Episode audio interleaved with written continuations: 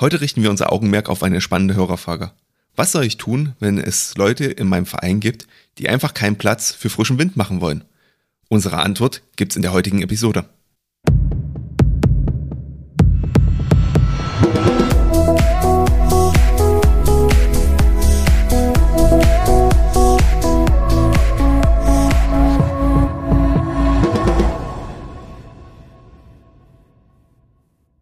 Hallo und herzlich willkommen im Vereinsstrategen-Podcast.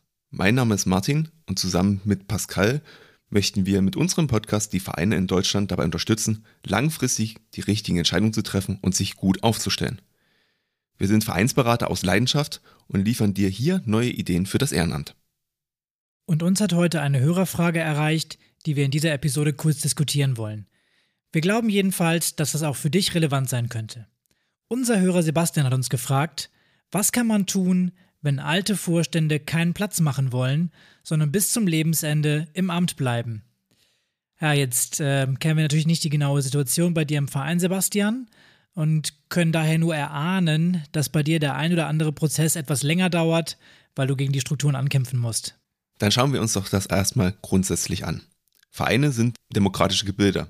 Das heißt, niemand kann sich an seinem Posten festkrallen, schließlich leben wir nicht in einer Diktatur im Verein. Dennoch ist es natürlich immer wieder schwierig, einen Nachfolger zu finden und es gibt bei einer Wahl oft keinen Gegenkandidaten und wenn es nur einen gibt, ähm, dann kann halt nur einer gewählt werden. So, und ähm, die Mitglieder müssen am Ende entscheiden darüber, wer ihre Interessen vertritt. Und wenn sie sich für immer dieselbe Person entscheiden, sind die Mitglieder natürlich dann auch mit im Boot. Das ist dann wie in der Wiener Politik. Wer ist gut vernetzt und wer ist beliebt? Wer hat Ideen und kann sich gegebenenfalls gut verkaufen? Dann natürlich im Verein speziell, wer hat überhaupt Zeit und Lust auf das Amt? Und wem wird denn überhaupt diese Funktion zugetraut? Ich war mal in einer Beratung bei einem Verein, die eine ganz ähnliche Situation hatten. Der Vorstand war irgendwie zerstritten und niemand wusste mehr, worum es eigentlich genau geht vor Jahren oder wann auch immer das angefangen hatte. Und dann sollte es Neuwahlen geben und das Ganze hat sich so hochgeschaukelt, dass am Ende gar kein Vorstand mehr da war. Und das solltest du bei deinen Überlegungen auf jeden Fall vermeiden, da das Vereinsleben ja schließlich Spaß machen und keine psychische Belastung sein sollte. Das muss man sich dann auch mal vergegenwärtigen. Angenommen, bei dir im Verein hängt es an der einen oder anderen Person in der Entscheidungskette und naja, das Ganze ist nicht nur deine Wahrnehmung, sondern scheint tatsächlich so zu sein. Dann gibt es durchaus Dinge, die du bei der nächsten Mitgliederversammlung oder Jahreshauptversammlung bzw. Wahl unternehmen kannst. Wir sprechen jetzt mal ein wenig im Konjunktiv, weil wir natürlich eher unser generelles Vorgehen, unsere ja, Erfahrungen weitergeben können. Denn dein Verein und die dortigen Personen sind natürlich individuell und du musst überlegen, wie du das Ganze lösen möchtest.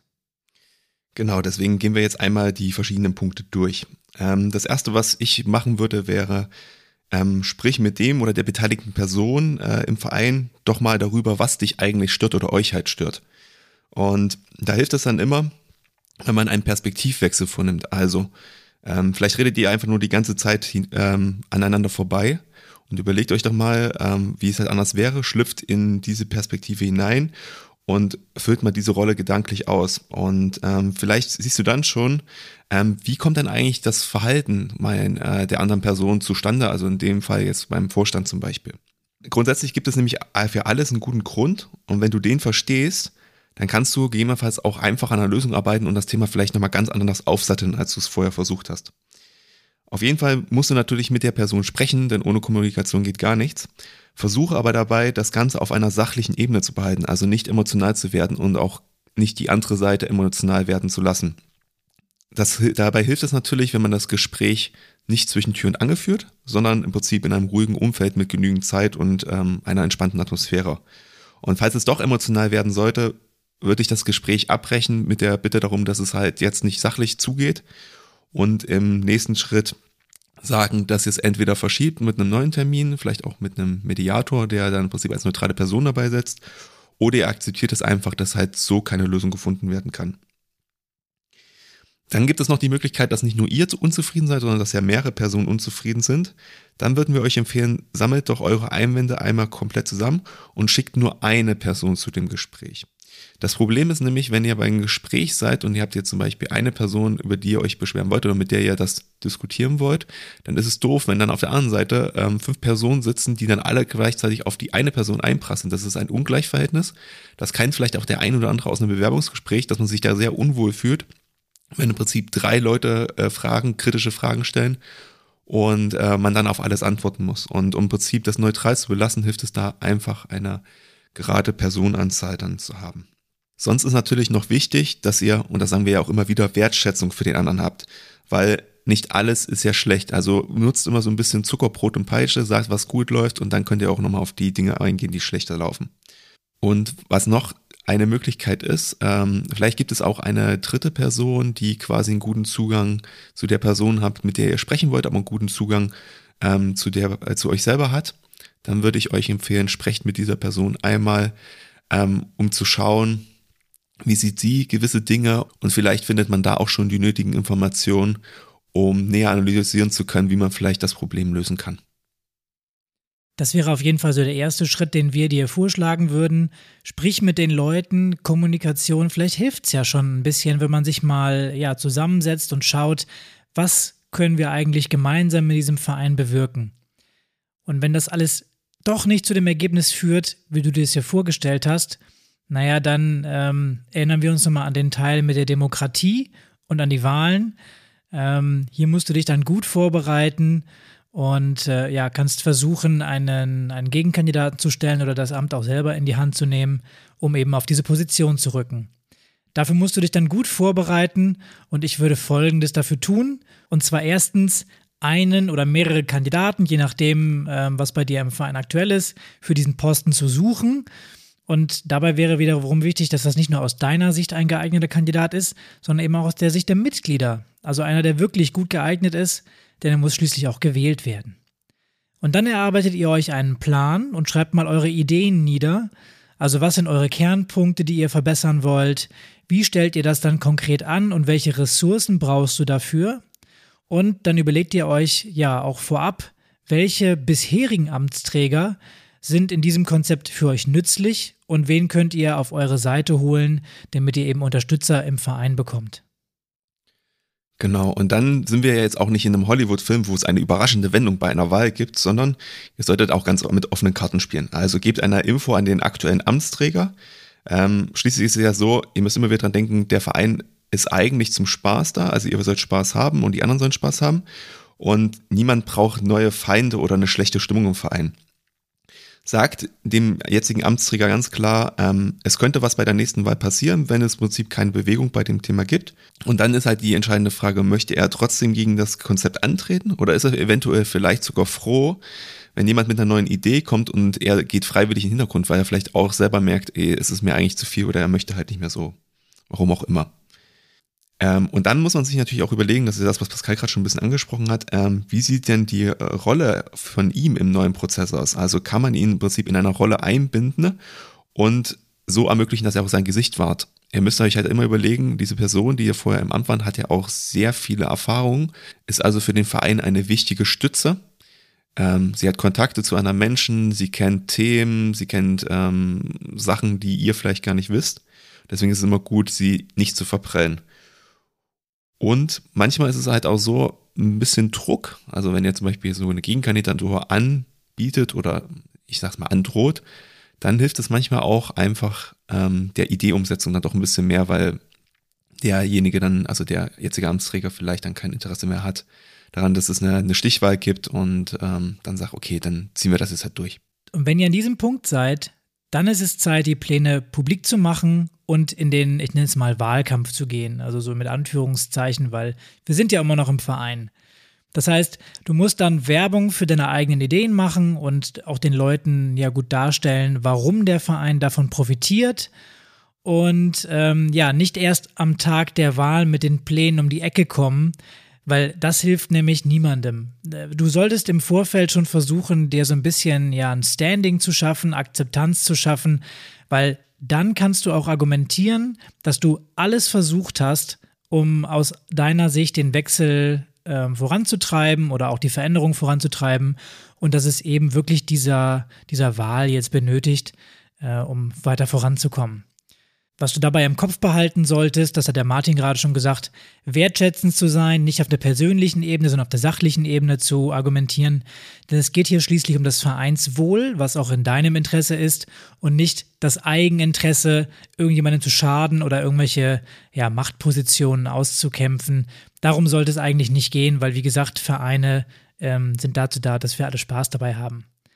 Und wenn du gute Ideen hast, dann werden die Mitglieder dem vielleicht im ersten Moment etwas kritisch gegenüberstehen. Das ist ganz normal, aber du bist ja gut vorbereitet und dann gibt es eigentlich keinen Grund dafür, ähm, wenn du genug Multiplikatoren auch auf deine Seite geholt hast, das auf der Hauptversammlung abzulehnen. Und ähm, ja, dann gibt es eigentlich kein Hindernis mehr, warum es nicht klappen sollte. Auf der Jahreshauptversammlung musst du dann aber auch mit dem Votum der Mitglieder leben. Wenn du gewonnen hast, ist alles super. Ähm, dann musst du aber immer wieder dran denken, es gab halt auch eine Vorgeschichte und ähm, auch wenn du vielleicht mit dem Vorgänger nicht ganz so einverstanden warst, solltest du ihm trotzdem für seine Arbeit danken. Er ist schließlich auch am Vereinswohl einfach interessiert und hat auch sehr viel einfach nur den Verein im Kopf und hat bestimmt auch sehr viel dafür getan, dass ihr im Prinzip jetzt mit dem Verein dort seid, wo ihr jetzt seid. Wenn du die Mitglieder allerdings nicht überzeugt hast, dann haben sie, haben sie halt nicht die Mehrheit bekommen, die deine Pläne. Und das musst du dann halt leider einfach mal mit Fassung tragen und solltest aber auch nicht alles hinwerfen und sagen, oh, das ist alles Mist. Denn so funktioniert schließlich Demokratie und dem Verein jetzt die Pistole auf die Brust zu drücken, ist jetzt auch keine Lösung. Schließlich willst du ja eigentlich noch im Schwerpunkt Sport machen und dich gegebenenfalls selber engagieren.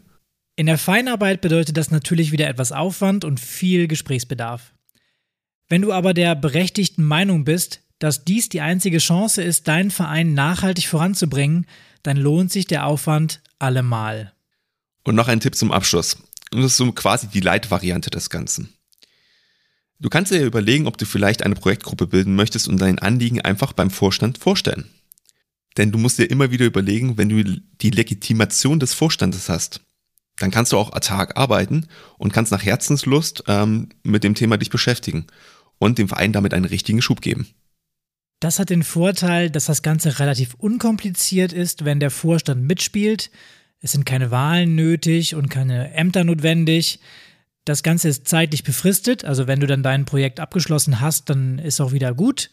Du kannst ja ein Expertenteam zusammenstellen und die Teamgröße spielt erstmal keine Rolle, weil du bist nicht limitiert auf, keine Ahnung, erster, zweiter, dritter Vorsitzender, sondern kannst auch sagen, wir sind zu zehnt. Ähm, und Anschlussprojekte sind natürlich auch möglich. Das heißt, wenn ihr dann sagt, aus unserem ersten Vorgehen hat sich was entwickelt und wir möchten gerne weitermachen, dann go for it. Da wird sich keiner bei euch in den Weg stellen. Worauf ihr achten müsst, damit das Ganze nicht aus dem Ruder läuft, ist, dass ihr den Vorstand auf eure Seite bringt und dass er eurem Projekt nicht im Wege steht. Äh, wobei ganz ehrlich, naja, also ich kenne es so, es kommt dann so eine, naja, macht ihr mal Mentalität. Also, ähm, ja, ist nicht mein Thema, aber wenn ihr darauf Lust habt, dann macht ihr mal. Von daher ähm, sollte das weniger das Problem sein. Ihr solltet dennoch im Vorfeld schon mal die Entscheidungskompetenzen festlegen und auch ein Budget abklären, falls das nötig ist, weil ansonsten gibt es hierfür Streitigkeiten, äh, wenn ihr euch mal nicht ganz einig seid, in welche Richtung euer Projekt laufen könnte. Genau, damit sind wir jetzt eigentlich auch schon am Ende wieder dieser Episode. Deswegen würde ich jetzt nochmal kurz die Punkte zusammenfassen. Ähm, also der erste Schritt wäre eigentlich, versucht das Gespräch zu führen. Wenn ihr dieses Gespräch führt, versucht es möglichst unemotional zu machen, also auf einer sachlichen Ebene und guckt, ob ihr da eine Lösung für das Problem findet.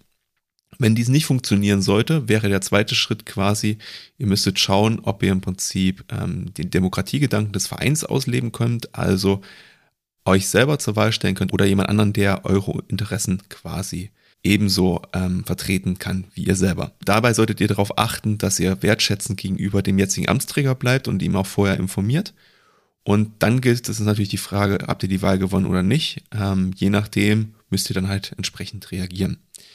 Falls ihr im Prinzip die Leitvariante, die wir euch gerade vorgestellt anwenden wollt, geht es darum, ähm, mit dem Vorstand einmal zu sprechen, ein Projekt umsetzen zu wollen und darauf etwas zu bauen, dass es entweder ein Ja gibt oder dieser Ja, ähm, macht ihr mal Mentalität sozusagen ausnutzen könnt. Und gegebenenfalls sieht dann auch der Vorstand oder anderen Mitglieder wenn ihr lang genug an dem Projekt arbeitet, dass es Vorteile für euren Verein hat und werden dann selber mit auf diesen Zug aufspringen.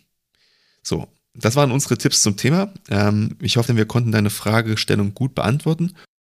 Uns haben auch noch mehr Fragen von eurer Seite erreicht und die werden wir hier gerne mit aufnehmen und versuchen, in solchen kürzeren Episoden wie heute zu beantworten. Wenn dir also auch etwas unter den Nägeln brennt, dann schreib uns doch gerne eine E-Mail mit einer Frage an info@vereinstrategen.de. Und wenn dir unser Podcast gefällt, dann teile ihn gerne in deinem Freundes- oder Bekanntenkreis. Wir freuen uns über jeden neuen Hörer und wollen noch mehr Vereinstrategen da draußen helfen. Uns erreichst du auch über Facebook und Instagram und natürlich gibt es auch alles Wissenswerte auf unserer Website. Den Link findest du in den Show Notes. In dem Sinne verabschieden wir uns dann auch wieder für diese Woche und hören uns dann in zwei Wochen hier am selben Ort. Bleib engagiert und bis zum nächsten Mal.